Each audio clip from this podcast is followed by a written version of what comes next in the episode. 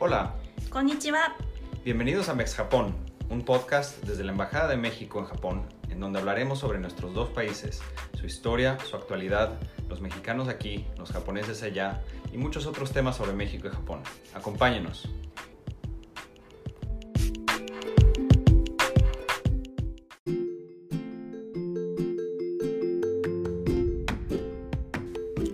今から35年以上前 一人の日本人高校生が単身メキシコへ渡りバイオリン留学を果たしました。その後日本アメリカカナダなどで研鑽を積んだ彼女は現在メキシコ最南端の州チアパスで音楽教育に従事しながら先住民コミュニティの子どもたちに音楽の楽しさを伝えています。今回のエピソードのゲスト渡辺理恵さんは4歳でバイオリンを始め高校生の頃メキシコシティの弦楽器専門音楽学校アカデミアユリコ黒沼に留学し黒沼ユリコ氏に師事しました。その後アメリカと日本で学位を取得移住先のカナダで演奏活動に従事しました。メキシコのマヤ民族の伝統音楽に魅せられて以降チアパス州の村に移住しチアパス科学芸術大学で教鞭を取りながら先住民の村々に入り伝統音楽の保存継承活動を行っています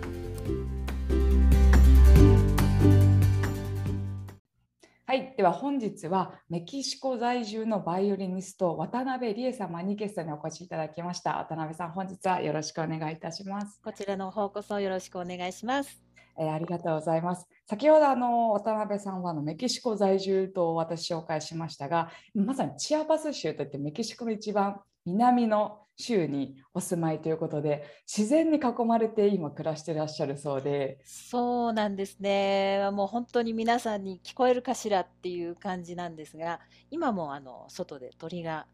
あの歌を歌ってましてね。はい、はい、いろんな音がしてくるんです。はい。あのその鳥の声にインスピレーションを受けてあの曲を作られたと聞いたんですけど、ぜひはい我々聞いてみたいんですけど、ご披露いただいてもよろしいですか？ありがとうございます。はいはい、それでは一曲。まずこのイントロという感じで、はい、そうですね。インはいトロ、このインタビューに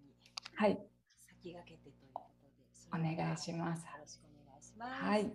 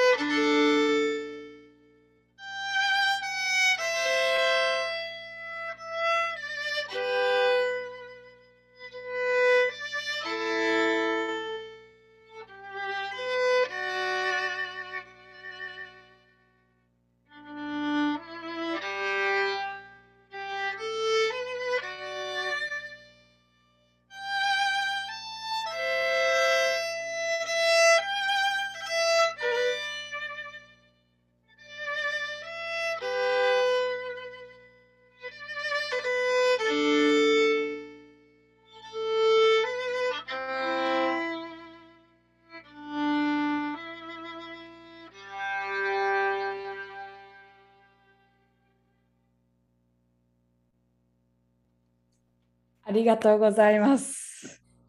ありがとうございまなんす。て豪華なイントロということでも最初の鳥がさえずってるような音から今度はその自然の雄大なんだけどもこう穏やかな感じが出ていてあのまさに先生が今暮らしていらっしゃる場所からインスピレーションを受けたあの作品というのが伝わってきました。はい、これはあのテーマなんですけれども、メキシコの大地の子守歌という題題名といいますか、はいはい、あの頭の中に溢れて出てきた曲なんですけれども、はい。この後にこう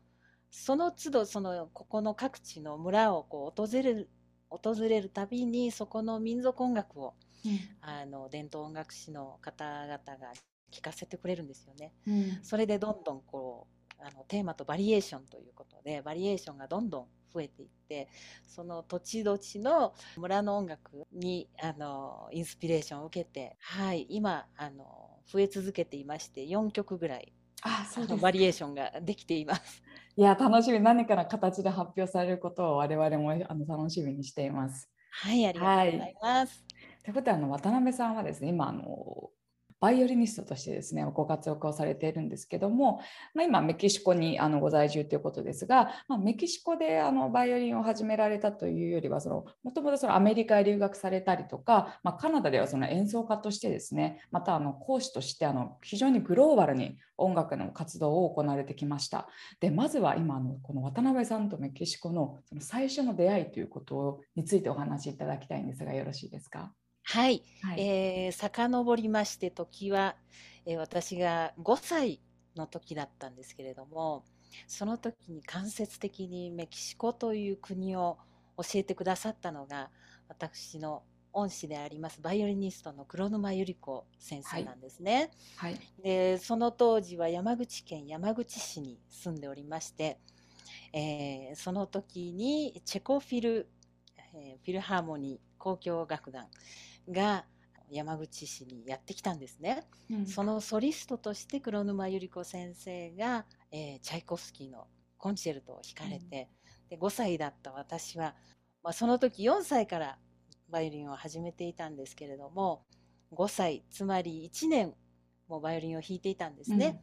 でそのことからえーなんとあ花束ガールに選ばれましてでソリストの黒沼先生に花束を渡すという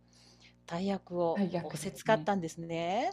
はい、それが最初の出会いでその黒沼百合子先生がこんなに小さいのにバイオリンを弾くなんて。うん。ぜひ聴いてみたいっておっしゃられてそこでバイオリンを聴いていただいたんです。小さいのにとってもあの素敵に弾いてるわねって褒めてくださってあのメキシコのトウモロコシの葉といいますか葉で、えー作ったあのメキシコ製の手作りの人形をくださったんです。うんいい女の子のもうそれが忘れられなくてあのメキシコってどんな国なんだろうなってこんな素敵なお人形が やってきたっていうかそのメキシコ、えーそれが最初の出会いでしたね。そうだったんですね。あの黒沼恵理子先生、チェコであの活躍されていたバイオリニストなんですけど、メキシコとやはりその切っても切りがたい縁というか、非常にメキシコの音楽教育にあのご貢献貢献されたですね、あの非常にあの著名な先生であるわけですけども、まあ、その先生と幼い頃に出会って、でそこで広がったという感じですね。そうですね先生があのコンサートのツアーで、えーメキシコからあの日本に行かれるたびにあのいつも聞いていただいてレッスンしていただいてたんですよね、小さい時からそうなん。ですね。はい、そのい最初の出会いを機会としてきっかけとしてその後もずっと聞いてくださってでそれで黒沼百合子先生が1980年にそのメキシコのコヨアカンメキシコシティにあるコヨアカン地区にあのバイオリンを教えるという小さな子どもたちにバイオリンを教える学校バイオリン学校を、えー作られたんですけれども、はい。開校された時にあ子供用の小さなバイオリンがありますよね、小さはない。サイズ、その当時メキシコにはなかったんですよね、そういううん小さい子用の,、はい。そのそれで先生がコンサートツアーの折に、えー日本の子供たちに声をかけられましてもう使ってない小さなバイオリンが押し入れに寝ていたらぜひ寄付をしてくださいとメキシコの子供たちのために。ということで100丁ぐらいのあバイオリンがすごメキシコに渡ったんですよね、日本かメキシコの子どもたちの音楽教育に本当に寄与したら。そうですね。素晴らしい方だと思うんですけど、はい渡辺さんはその後黒沼先生と、まあ、日本で出会われてで実際にメキシコには行ってあの黒沼先生の下であのバイオリンを指示したいということだと思うんですけどそちらについて詳しくお聞かせ願いますか？はい。えー、ちょうど私が、えーと、16歳の時なんですけれどもまだ日本にいまして高校生だったんですけれどもあのその時に黒沼百合子先生が、えー、ちょうど1985年つまりそのバイオリンがこう100丁もバイオリンがメキシコに渡っていった後5年経ってそのバイオリンを使って上達したメキシコの子どもたちアカデミア百合子黒沼の生徒たち12人が、えー、日本にお礼のコンサートを開いたわけなんですよね。でその時にあの八ヶ岳において合同合宿っていうのがありまして、はい、日本のあの子どもたちの一員としてメンバーとして私も参加させていただいたんですよ。でその時に全くスペイン語を一言も話せなかったんですがその音楽を通してバイオリンを通してその子どもたちと意思の疎通ができまして、うん、あの音楽交流を通していまだにですねあの最近もよく電話で話したりするんですがもうみんな大人になった はいもう兄弟同様に。そでそれで、はい、どうぞ。はい、17歳の時になんですけれども、あの交換留学生としてあの AFS という団体があるんですけれども、はい、はい、高校留学なんですよね。その高校3年、つまりその合宿をした次の年にですね、あの応募して受かりまして、その AFS の高校留学生として1年間メキシコシティに留学をしましてなるほどその時もあの黒沼先生にバイオリンを指示したいということで、はい、リクエストをしましたらちょうど本当にそのアカデミアのその学校のすぐ近くにホームステイ先が決まりまして、はい、先生に指示することができました。渡辺さんはあの一度あのアメリカの,、ね、あのジュリアーズなどでもあの留学されてあの音楽家としてのあの道をどんどん極めていくわけですけどもカナダの方でです渡辺さんはあの演奏家として講師としてのキャリアを築いていたと思います。でそんなある時ですね、まあ、心機一転してそのメキシコの今お住まいの場所でもあると思うんですけども、まあ、チアプス州、えっと、ま移住をしたと。で周囲はもちろん驚いたとカナダで音楽家として活動していたところ急にメキシコのその中でもとりわけ都市部じゃなくて、まあ、チアバスというこの、えっと、もうメキシコ最南端の州なので、まあ、周りの人は皆さん驚いたと思うんですけど、まあ、そういったそのきっかけみたいな決断のきっかけといったものはどういったものだったんでしょうか？はい、えっと、実はですね徳島県でも教えていたんですけれどもその2000年より、えー、メキシコシティにあるその母校のアカデミアユリコ黒沼で後進の指導を、えー、させていただいてたんですけれどもその時メキシコシティにいる友人からいやチアパスに科学芸術大学に音楽科があるんだけれども、バイオリンの先生が一人もいないということで困ってるから君行ってくれない講習会という形だけでもいいのでっていうことでチアパスに行くようになったんですね。月1で月1回、ということでそのアカデミアで、えー、その小夜かにあるアカデミアで月曜日から木曜日まで教えてでその後金曜日土曜日日曜日とこう飛行機に乗ってチアパスまであの飛んでいたんですけれども朝朝一で。それをずっとしておりましてその後にカナダに移住した後も2ヶ月に一度ちょっと遠いですからカナダからチアパスということで、トロントからチアパスに、えー、通っていたんですね。でちょうどその時に今後のキャリアについて選択を強いられるという時が来たんですね。いろんなオーディションを受けたりして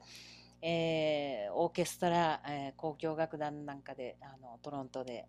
えー、活動していたんですけれどもとにかくやはりそのちょっとの間でもいないとどんどんやっぱり競争社会ですのでね、はい、先にどんどんこう追い抜かれてしまうというこう恐怖感っていうのがあったわけなんですね。うん、でそのプロのバイオリニストとやとしてやっていく上でとてもハードなスケジュールと義務の中果たしてその自分の私生活という点でもそのバランスが取れたそういうその生活ができるんだろうかっていう、うん、そういう疑問が湧き上がってきたんですね。でちょうどその時に住んでいたその世界っていうのは人よりも秀でるためにそのためには競争で、えー、勝たないといけない、うん、それで自分で習得したというものはまるでこう宝物のようにこう隠したり隠して持っておく、うん、そうなんですよね。それしかその方法がないような、うん、そういう世界でそこにいることにまたこうジレンマを感じたわけなんですね。うん、でそういう状況が重なるにつれて健康状態がかなり悪くなってですね、うん、ついには一時的なこう失明にまでこう、まあ、追い込まれてしまって、あるコンサート最後の、コンサートでは楽譜の音符がもう全く見えなくなってしまうという。ことが起こったんですね。今から考えたら、はい、まあ、ストレスが多すぎたんでしょうね、うん、大きすぎて。目が見えなくなってしまった時に一体自分が目が見えなくなったらバイオリニストって言えるだろうかつまりクラシック音楽界でやっていけるだろうか。でそれはあの楽譜が読めないのと同じなんではないかっていうふうに思った時にですねもう最後のチアパスの訪問とその時は思ったんですが、うん、最後のチアパス訪問ということでこれはもうあんまり行ったり来たり大変なんでもうそのトロントにあのいるためにはもうチアパスとお別れをしようと思ってチアパスに、訪れたんですよね、はい、そうすると不思議なことに見あの見えなかった目がチアパスの空港に降り立った途端見えるんですよ。奇跡かっていう感じで。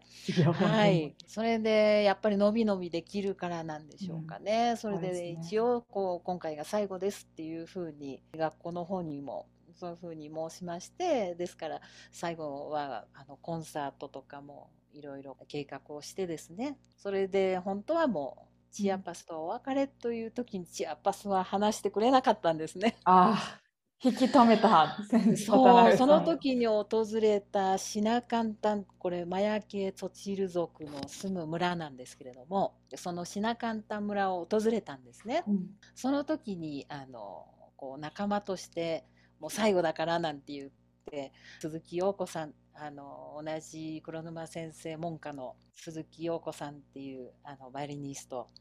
ととても仲良くさせていただいてたんですが彼女とそしてそのピアニストとって3人でコンサートもしましてね、うん、まああまりそういう、まあ、周りを見学もできないくらいハードなスケジュールだったんですが最後に1日だけあったんで、はい、近場であのマヤ系の村織物で有名なねとても刺繍の綺麗な、はい、そういう村があるのでそういう民芸品を売っているような店があのたくさんあるような村があるので行ってみないっていうことで3人で参りましたと3人で行った時に教会からその民族音楽が流れ出してきたんですよね。それに聞き入りましてそうするとその、えー、民族その伝統音楽師の人たちが誘ってくれたんですよ。これからあの祭りを司る祭司の家に行くのでその儀式があるんで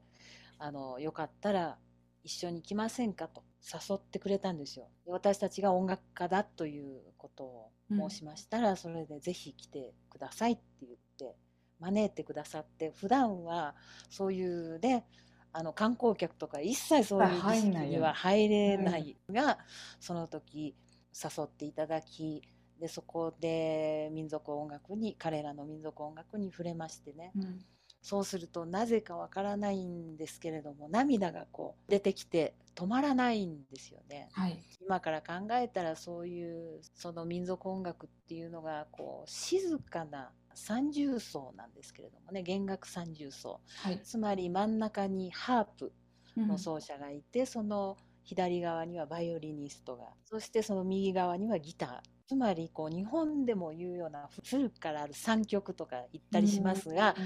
お琴と尺八と三味線とかいうようなその同じような感じで、はい、はい、マヤマヤ版といいますかマヤバージョン。もうそのが三重奏に聞き入りましてそうするとどんどん心にこう染み込んでくるような静かな音楽なんですね。その音楽にこう心洗われたような感じでは私が探していたのはこういう音楽だった。もう競争してこうねあの後ろからこうすごい視線を感じながらこう頑張って弾くようなそういう音楽よりも今の私に必要なのはこういう音楽を癒してくれるようなですね。そこの村で出会ったその、まあ、青年たちから誘われてですね僕たちはそのこの民族音楽っていうのが若い人たちにも聴いてもらえるようなそのロックバンドを作っていると。それがそのサクセブルというのロックバンドなんですけれども、えー、ソチル語で稲妻のことをサクセブルといういい白い光っていう稲妻で,、でもしかし今から考えると本当必然的なその時やはりその小さな文字は見えなかったわけですよね、うん、まだそのやっぱりクラシック音楽のその小さなその音符の楽譜を見ると見れな、うん、見えないんですよ。なるほど。拒否反応を起こしてたんでしょうかね。うん、でロックだったら楽譜がないし。はい。これは大丈夫かななんていうことでそのメンバーとして活動するようになり最初はちょっとそれでもいや私にロック音楽なんてもう弾いたこともないですし。確かにクラシックから畑が全然違いますね。はい、けれどもそのうちにすぐ1年後ぐらいにですねその日本の熊本県からいらっしゃったあの同じそのその後メンバーになった西井香織さんっていう方がオカリナで入ってくれてそうするとそのいわゆるロックではなく、はい、そういうアコースティックなサウンドがこう、うん、マッチしたんですよね。その彼らの音楽と。なるほどそれでまあいろんなところにそのツアーに出かけましてそうすると、まあ、不思議なことがいろいろ起こるわけなんですよね。民族音楽っていうのはもともとこう人をこう治してくれるというそういう力を、うん、はい、持っている音楽ですので、まあ、薬のような、はい、はい、役割を果たすということでいろんなそのメキシコ国内でもそうあの演奏前あのリハーサルをするわけなんですけれども町の中心地でソカロって言いますけれども、はい、中心広場でねそうするとどこからともなくシャーマンたちがこう集まってくるんですよ。はい、で君たちがやっている音楽っていうのは世界をこう揺るがすようなそういう音楽なのでもっとやっぱり守りのために四つ角に舞台の四つ角にお香を焚いた方がいいとか。で急にそのお祈りを祈祷を始められたりとかね、はいはい、その祈祷師さんたちが、うんうん、ナウアトル語で祈祷を始めたりとかいろんなところでそういう出来事に出会いまして、はい、これはすごい責任重要なんだと。ただ、音楽を弾くというのではなくその音楽の裏に流れているメッセージ性とかですね、それをきちんとその責任持って演奏しないといけないっていうのをそれで学学びましたね。なるほど。なんかやはり伺っているとクラシック音楽の世界ってね自身が人よりも弾いててどれだけこう優れるかという世界の中でで今度はやはりあのチアパッシュに移られて人と世界とどんどんこうつながっていく音楽を通してつながっていくっていうこの全く違う考え方というか音楽への向き合い方があると思うんですね。で渡辺さんにはその後者の方が非常にしっくりきた。そうなんですよね。あのそれは決してクラシック音楽が反対というわけでは全くなくてですね、うん、そのあの実は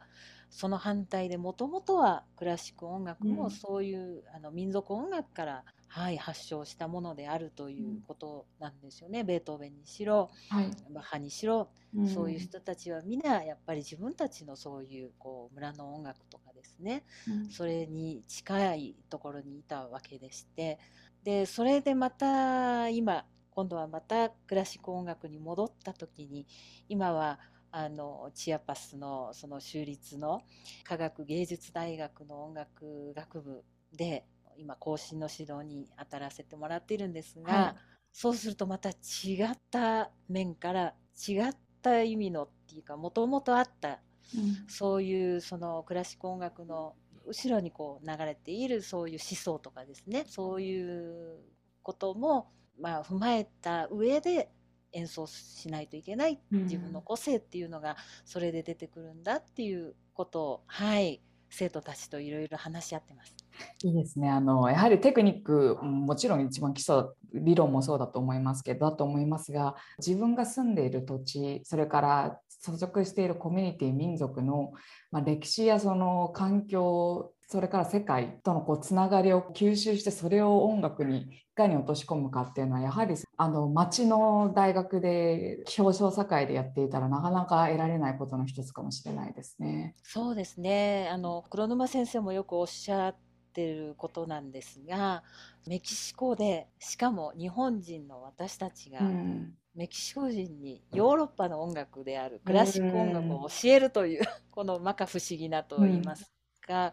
その使命というのを考えた時にその自分たちのその日本の伝統音楽ということと日本文化ということもやっぱり知った上で自分が一体どこから来てどうして今こういう仕事をしているのかっていうのをいろいろあのやっぱり一歩日本から 外の世界に出ていくとよく考えるんですよね。それでやはり自分は日本人だからしかできないことっていうのがこのメキシコであるんではないかと思いましてしかもメキシコはやっぱり親日の人たちが多いんですよね。多いですねはい、ということから、はい、あのやはりクラシック音楽にちょっとこう入りにくいなってのエリート向きなのかなって思ってる方も一般の方いらっしゃるんじゃないかなと思うんですが自分の大好きな曲からこうどんどんどんどんこうクラシック音楽にもあの有名なその映画なんかでもたくさん、うんね、素晴らしい名曲っていうのがね、うん、クラシック音楽で使われてますからそういうのから少しだから橋渡し役ですかね。はい入りやすく紹介あのする役目かなって思ってます。うん